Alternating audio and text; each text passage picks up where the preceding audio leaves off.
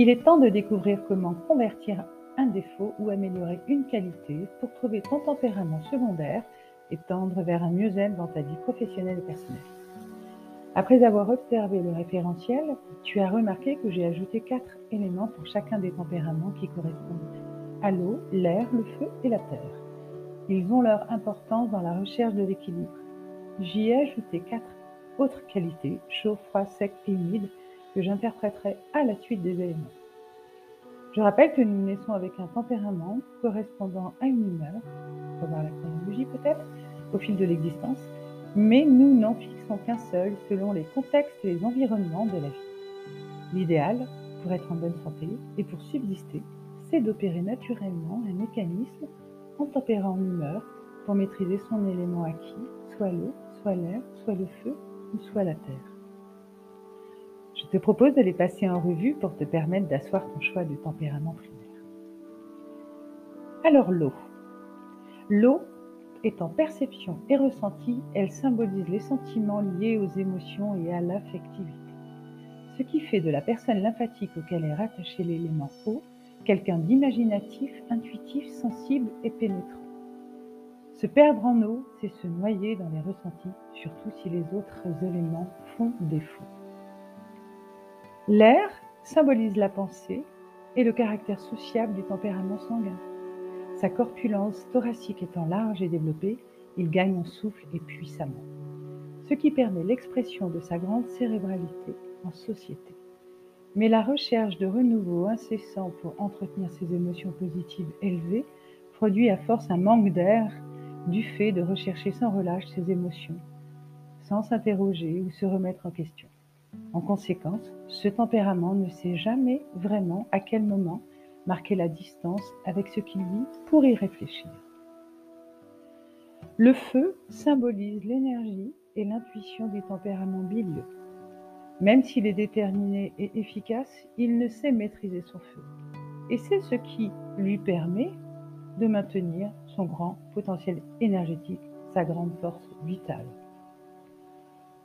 Son feu en société est irradiant et même réchauffant, qui peut se traduire par une volonté implacable et un désir de s'exprimer soi-même avec un ego marqué, voire parfois exacerbé. Mais s'il est affecté par trop d'émotions négatives, son feu s'éteint et la confiance en soi avec. La Terre, enfin, symbolise le contact avec le monde matériel et la sensation. C'est le tempérament nerveux.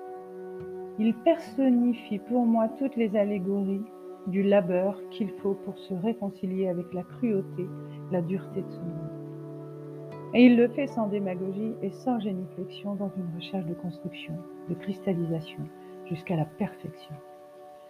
La patience et l'autodiscipline lui survivent et lui permettent d'être en relation avec le monde matériel.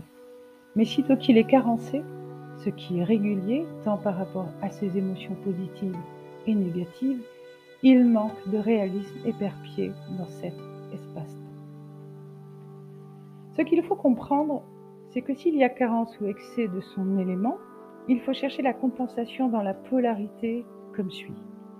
L'eau vers l'air et vice-versa, le feu vers la terre et vice-versa.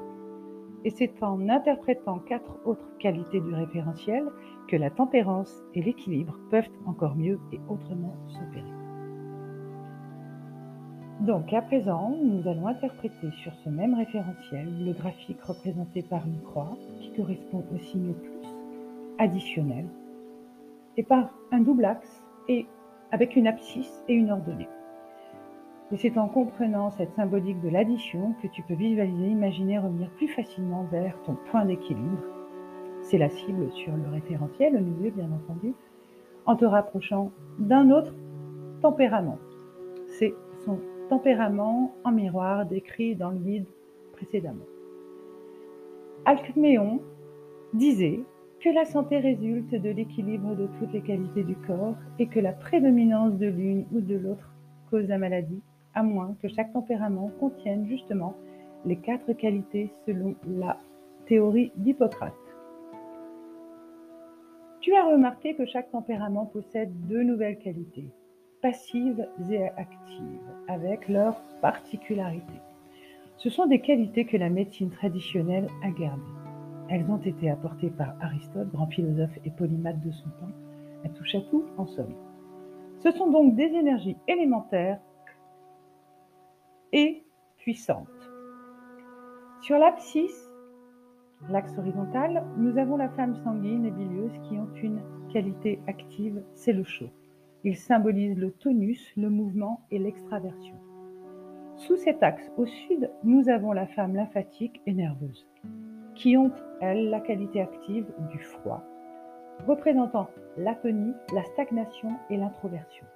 Sur l'ordonnée, l'axe vertical, nous avons à l'ouest la femme sanguine et lymphatique, dont la qualité passive est l'humide, représentant les principes de dilatation, de souplesse et d'ouverture.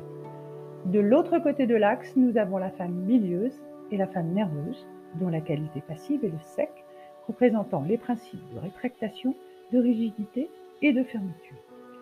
À première vue, on aurait tendance à vouloir créer des binômes dans le sens de la polarité pour gagner en qualité et éléments. Selon le, référentiel, nous pouvons en compter 14 que je vais synthétiser en 4 binômes comme suit. Le binôme sanguine-bilieuse pour la forte vitalité, l'extraversion, pour la rapidité dans l'action. Le binôme lymphatique-nerveuse pour la faible vitalité, pour l'introversion, pour la passivité et la lenteur dans l'action.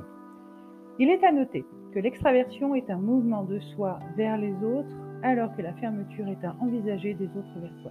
C'est à retenir, c'est très important. Le binôme lymphatique sanguine pour l'ouverture et l'accueil de l'esprit, pour la souplesse à ne pas être trop longtemps marqué par une stimulation, pour le côté désordonné et pour la stabilité émotionnelle. Enfin, le binôme bilieux nerveux pour la fermeture de l'esprit à l'intelligence aiguë et précise, pour la rigidité, pour les réactions à rester plus longtemps marquées par la stimulation, pour leur côté ordonné et pour l'instabilité émotionnelle. Alors, que faire avec ces qualités et ces éléments? Et que veulent-ils dire pour durer dans ton activité entre équilibre et santé psycho-émotionnelle et physique? D'abord, les qualités actives sont celles qui influenceront toujours ton tempérament et elles sont naturellement complétées par les qualités passives. La meilleure façon de trouver ton équilibre tempéramental pour ce qui est de sortir ou prévenir une fatigue digitale est en passant par la voie du milieu, je le répète. Cela suppose une conciliation entre un de tes défauts et l'élément et la qualité d'un autre tempérament que tu vas devoir développer avec une bonne dose de créativité dans le sens psychosocial du terme. C'est ainsi, par exemple, qu'une femme bilieuse lymphatique, son secondaire, aura besoin de repos imposé et dicté par son tempérament lymphatique.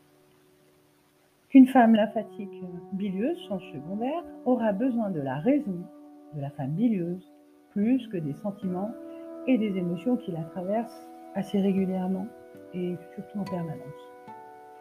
Que la femme sanguine, nerveuse, son secondaire, aura besoin du perfectionnisme de la femme nerveuse.